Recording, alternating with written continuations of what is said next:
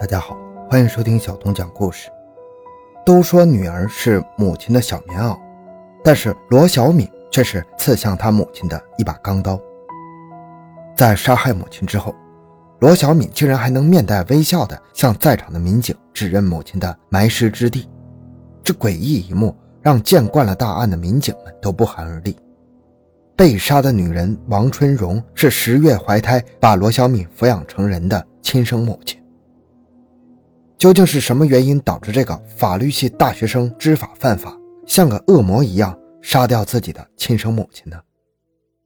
欢迎收听由小东播讲的《成都弑母案》，法律系大学生知法犯法，被抓后微笑指认抛尸处。回到现场，寻找真相。小东讲故事系列专辑由喜马拉雅。独家播出。二零一三年三月二十日凌晨，万籁俱静，一个为上班而早起的农民工，在成都市青白江区一个建筑工地的垃圾堆上，发现了一个黑色的大拉杆箱。好奇心驱使之下，农民工走上前去，拉开了拉杆箱。随着箱子的打开，一颗血淋淋的人头滚落了出来，农民工当即被吓得魂不附体。这名农民工赶紧和附近的工友一起拨打了幺幺零报警电话，警察很快赶到了现场并进行侦查。凶手的手段极为残忍，这名女性的尸体被分成数段，如此残忍的手段让人不禁猜测被害者和凶手之间必然有着深仇大恨。由于凶手手段极为恶劣，漠视人命，警方迅速成立专案小组，专门侦查这起抛尸案件。在办案民警的努力下，这起案件很快就被侦破了。令人震惊的是，凶手竟然是被害者的亲生女儿。然而，更令人意想不到的是，凶手竟然还是一位正在准备考研的法学学士。知法犯法，更令人发指。那么，罗小敏究竟和他母亲有什么样的深仇大恨，才会用这么残忍的手段杀害他母亲呢？正常人在杀完之后有恐惧和逃避的心理状态，但罗小敏显然不是正常人。在杀害母亲之后，罗小敏并没有表现出慌张和恐惧，她脸上是一种满不在乎的神态。面对记者的镜头，她满不在乎地说：“我又没有犯法，你们抓我干什么？”她甚至还毫不在意地笑出了声。她漠然地否认母亲的死和自己有关。在杀害了亲生母亲之后，还是这副毫不关心的态度。她的种种异于常人的表现，不禁让警方怀疑她似乎是在精神方面有问题。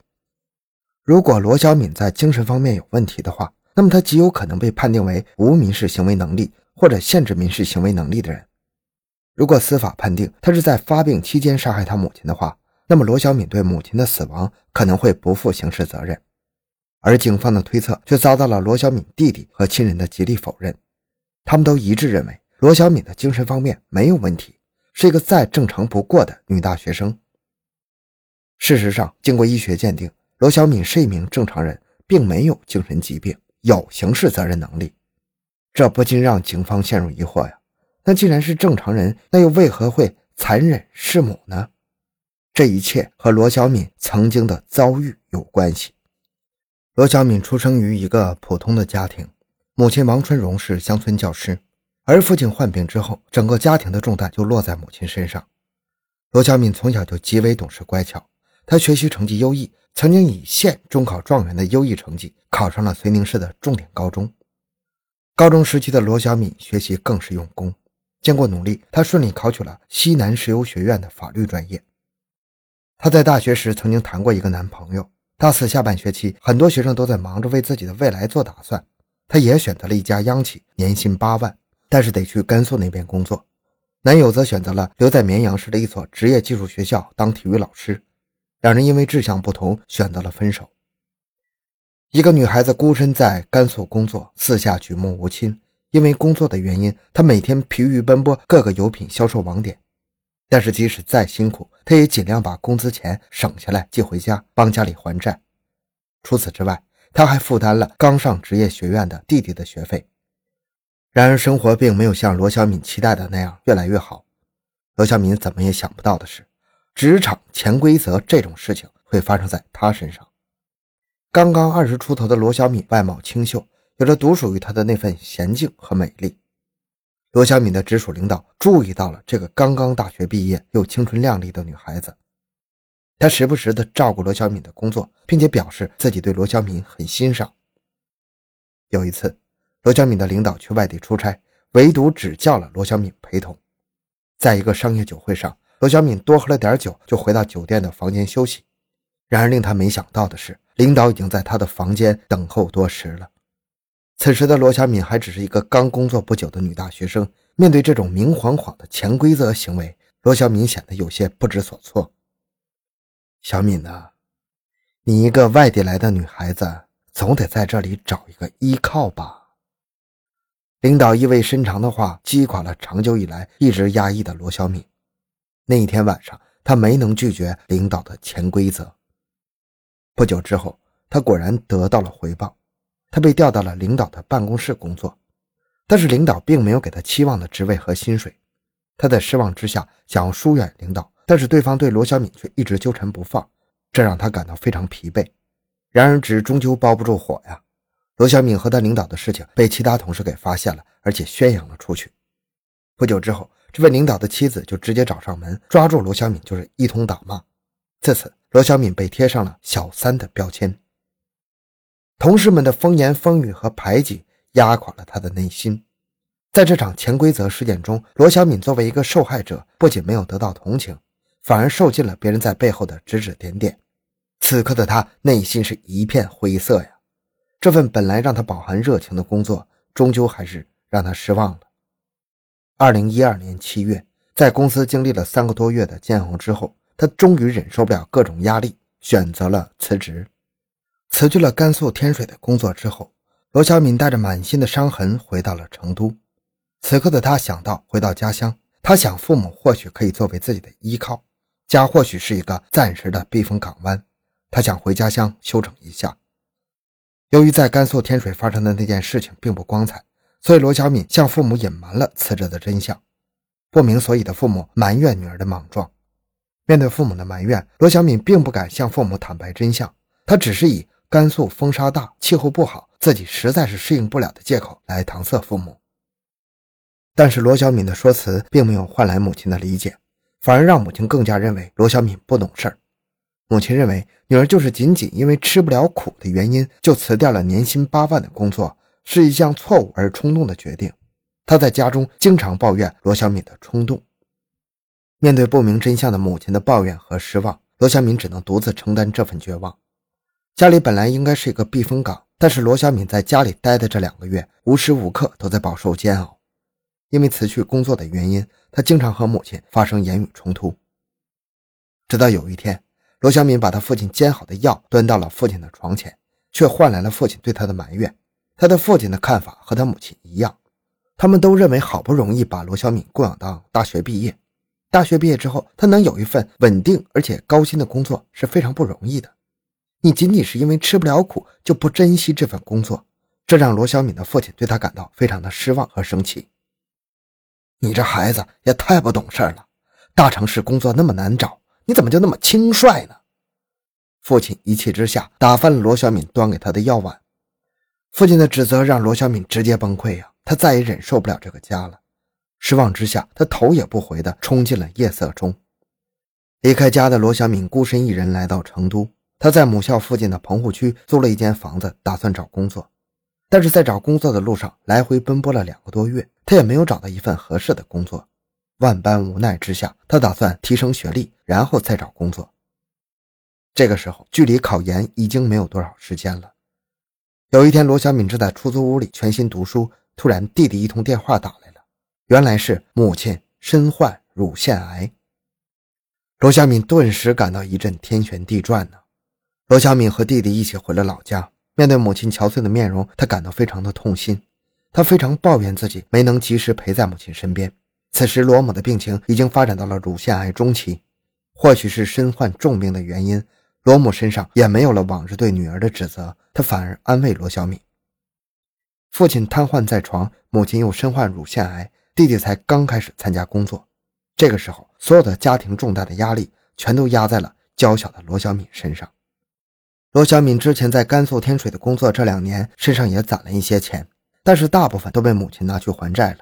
他身上这时候还剩六七万块钱，弟弟也才刚开始参加工作，他的工资也不过是刚刚能维持自己的生活。罗小敏把自己身上全部积蓄全都拿出来给母亲看病，他每天疲于奔波家里和医院，不仅要照顾瘫痪在床的父亲，还要照顾在医院看病的母亲。无奈之下，考研的事情只好中断。钱是如流水般的花出去了，但是罗小敏母亲的病情并没有好转，反而是越来越加速恶化了。二零一三年一月，为了给母亲找到更好的医院治病，罗小敏托乡下的叔叔照顾自己的父亲，自己则带着母亲前往成都市的肿瘤医院进行治疗。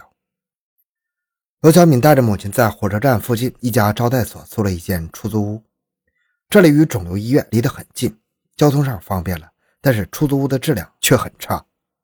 他们租住的出租屋十分简陋，小小的房间不足五平方米，两张单人床就塞满了整个房间。每天的房租要花十五元。母女俩租住的出租屋并没有厕所，她不得不每天排队上厕所。旅社的人多，各种各样的人都有，她每天不得不和这些人挤在一起排很长时间的队上厕所。为了省钱，她买来了电饭锅，在出租屋的锅道上做一些简单的饭菜。为了生活，他每天来去匆匆，不得不逼着自己跟别人吵架，也没有时间去打扮自己。生活上的煎熬折磨，让他连最后一次清秀和体面都没有了。治疗癌症的开销是巨大的，很快他身上的几万块钱就所剩无几了。而母亲的病却丝毫没有好转，疾病的痛苦让母亲每日每夜都在呻吟。听着母亲痛苦的呻吟声，他恨不得自己替母亲承受病痛。挣钱的压力，母亲的病情，对前途的渺茫，这一切的一切，把罗小敏压得丝毫喘不过气来。重重压力之下，他没有了往日的温婉，他脾气开始变得暴躁，他不由得开始怨天尤人，悲悯起了自己的命运。他很努力，也很要强，但是偏偏还是走到了绝路。他身上的积蓄已经花光了，工作也没找到，考研也考不成了。在和母亲谈到对未来的打算时，母亲再一次抱怨起了罗小敏，母亲埋怨她不该那么轻率地放弃自己的工作。母亲的埋怨成了压倒骆驼身上最后一根稻草，连日的疲惫和付出却换来了母亲的抱怨，他再也控制不了自己的情绪了，他开始朝母亲大吼：“他样样都比别人强，如果不是因为这个家穷，如果不是母亲和父亲的拖累，他又怎么会走到今天这一步呢？”二零一三年三月十九日。罗小敏的母亲再一次要求放弃治疗回家，因为放心不下女儿独自一个人在成都。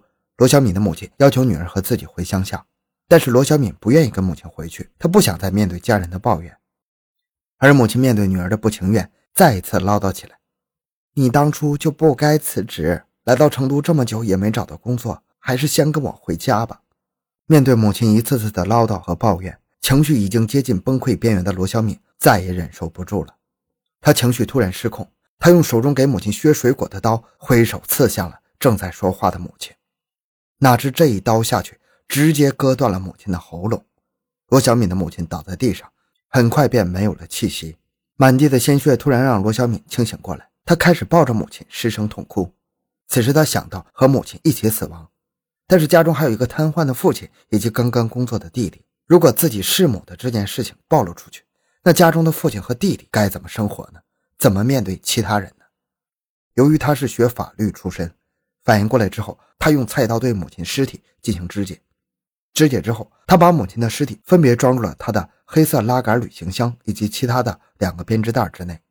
他到出租房外叫了两三轮电动车，把旅行箱和编织袋放在车上。为了逃脱法律的制裁，他还让司机绕道六十公里，来到了青白江区的一处建筑工地上。他以为把母亲的尸体抛到建筑垃圾堆里就行了，但是法网恢恢，疏而不漏。很快，罗小敏母亲的尸体在建筑垃圾堆上被一名建筑工人发现，警方开始立案侦查。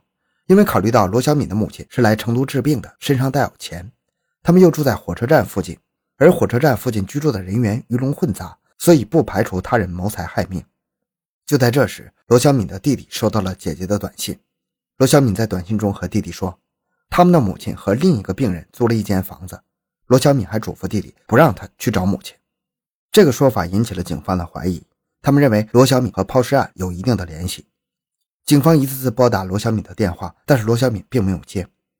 种种可疑的现象让警方对罗小敏的怀疑加深了。在罗小敏弟弟的带领下，警方来到了罗小敏曾经在母校附近居住过的出租屋。民警找到了返回出租屋的罗小敏，并对他进行了例行询问。民警告诉罗小敏，他的母亲已经遇害了。罗小敏表现出极大痛苦，但是他坚称自己并不知道母亲的住处和所发生的一切。但是警方却从罗小敏的身上搜出了他母亲的手机。罗小敏对警方撒谎说，母亲走得匆忙，忘记拿手机了。这些说辞，警方当然不信，对罗小敏实行了羁押。但是在看守所，罗小敏始终声称自己不知道母亲的事情。由于没有证据，警方也没法将他定罪。就在这时，一份监控资料送到民警的桌上。这份监控资料正是罗小敏母女所居住的招待所的监控录像。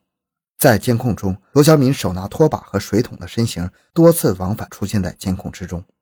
这个时候，案件已经很明朗了。面对铁证如山的监控，罗小敏一反常态，她反而对着民警露出了诡异的微笑。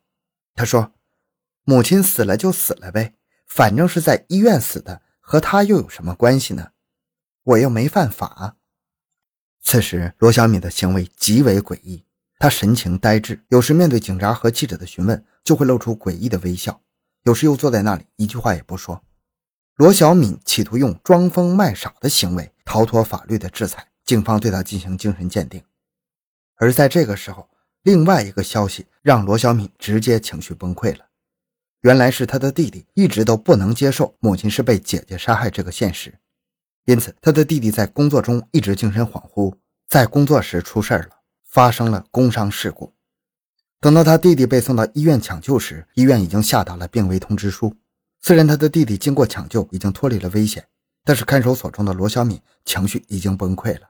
面对着铁证如山的事实以及弟弟的伤势，罗小敏向警察坦诚了他的所作所为。好，这个案件讲完了。小东的个人微信号六五七六二六六，感谢您的收听，咱们下期再见。